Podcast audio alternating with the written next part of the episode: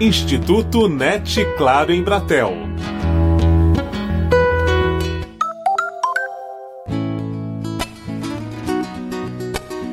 Recém-lançado, o livro O Palhaço e o Psicanalista trata de como a escuta pode transformar pessoas e ambientes.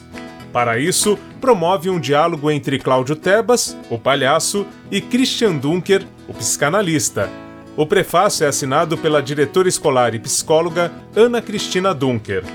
Neste podcast, convidamos você a ouvir o que os três têm a dizer sobre a necessidade de se valorizar as diferentes escutas no ambiente escolar. Com a palavra, o psicanalista.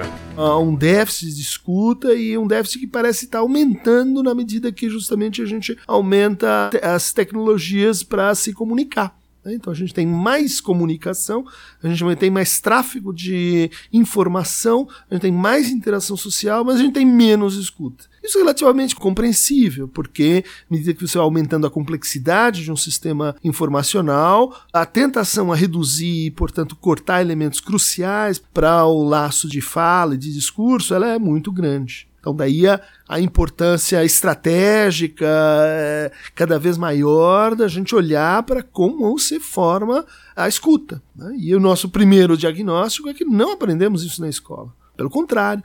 O palhaço Cláudio Tebas confirma a visão de Christian Dunker. No livro eu cito o exemplo clássico do professor e a professora que falam para os seus alunos: levanta a mão quem quer falar. Organiza-se a fala, mas não se organiza a escuta. Até porque, enquanto o escolhido para falar está falando, todos os outros continuam com a mão levantadas, em claro sinal de que continuam pensando no que iriam dizer. É, esse é o erro essencial da desescutação em escolas. Até porque, nesse momento em que acabei de dizer, o escolhido para falar ele está feliz, mas a felicidade dele não é porque ele está sendo escutado, a felicidade dele é porque ele está falando, ainda que ninguém o escute. Então a escola acaba sendo uma fomentadora de solitários, de uma desconexão. E a escuta é, em sua essência, conexão entre um e outro, na busca pela compreensão do que está sendo dito. Mas isso tornou também mais claro como aquele que, que escuta aquele que está numa aula profundamente assim, orientado para o acolhimento do que está sendo dito, eventualmente a participação dos outros colegas, e ele é invisibilizado.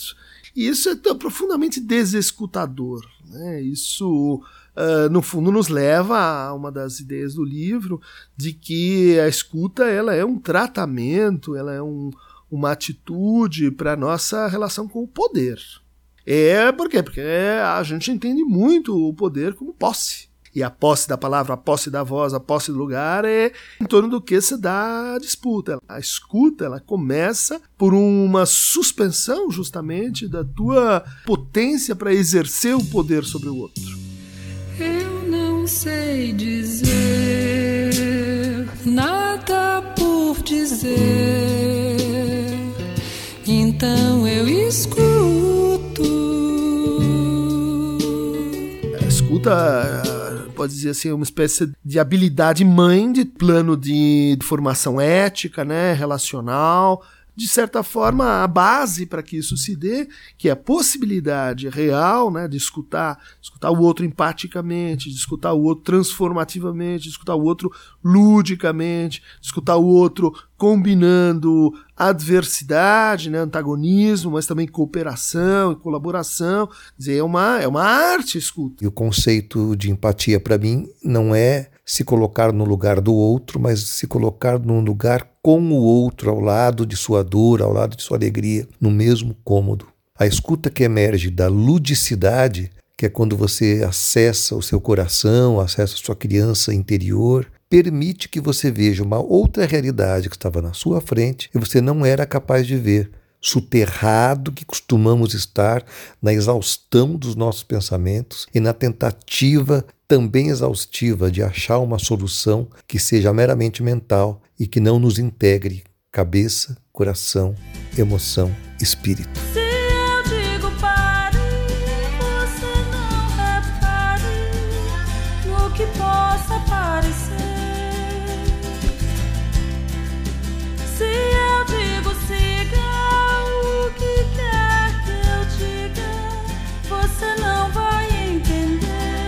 Então essa ideia do colocar-se no ponto de vista do outro, quer dizer, então, então você vai saber aquilo que o outro não sabe. Não, é o segundo passo do exercício do poder, né? Quer dizer, colocar-se no lugar do outro e colocar-se no lugar do estranhamento interno ao próprio outro. Né?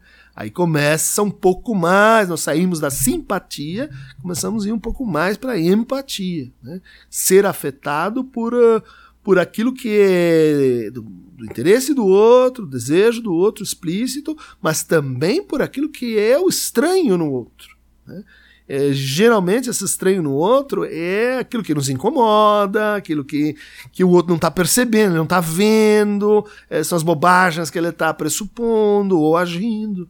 É, bom, você vê, isso já coloca a gente na atitude de reação. Escutar é suspender a reação para constituir uma ação. Diretora da Escola Carandá Viva Vida e coordenadora do Centro de Estudos Madalena Freire, Ana Cristina Dunker diz o que é essencial para que se crie um ambiente em que todas as pessoas da escola possam ver suas vozes circularem. A gente tem que olhar para as pessoas todas que estão aqui né? E não reconhecer apenas a função que elas exercem. Ela não é o porteiro, ela não é o professor, ela não é o aluno. E ela não é o aluno que dá problema ou é o aluno que uh, sabe trabalhar, né? Somos dentro da escola todos seres humanos e a gente deve ser enxergado deste ponto de vista. As outras particularidades elas vão sendo compostas nessa escuta, mas a gente antes de mais nada se relaciona com pessoas, né? E a questão da hierarquia precisa ser mais horizontalizada também para que isso possa acontecer. A gente uh, deve reconhecer de verdade que ninguém consegue fazer sozinho, que ninguém sabe tudo, que é fundamental a troca entre todo mundo para que a gente possa chegar às melhores soluções para as questões que nos afetam. A escola precisa ser o espaço das incertezas coletivas, o espaço da curiosidade, da perplexidade, o espaço da dúvida, o espaço do não saber, porque não saber nos convida a fazer parcerias para buscar juntos respostas na soma de nossas potências. E acho que toda a comunidade tem que estar inserida nesse ambiente de busca. Pais, professores, secretaria, coordenação, direção, é, para que tenha espaço de troca, espaço de viver a experiência do aprendizado coletivo. Ouça o que eu tenho a dizer, tome o que eu tenho dar. Se não servir você,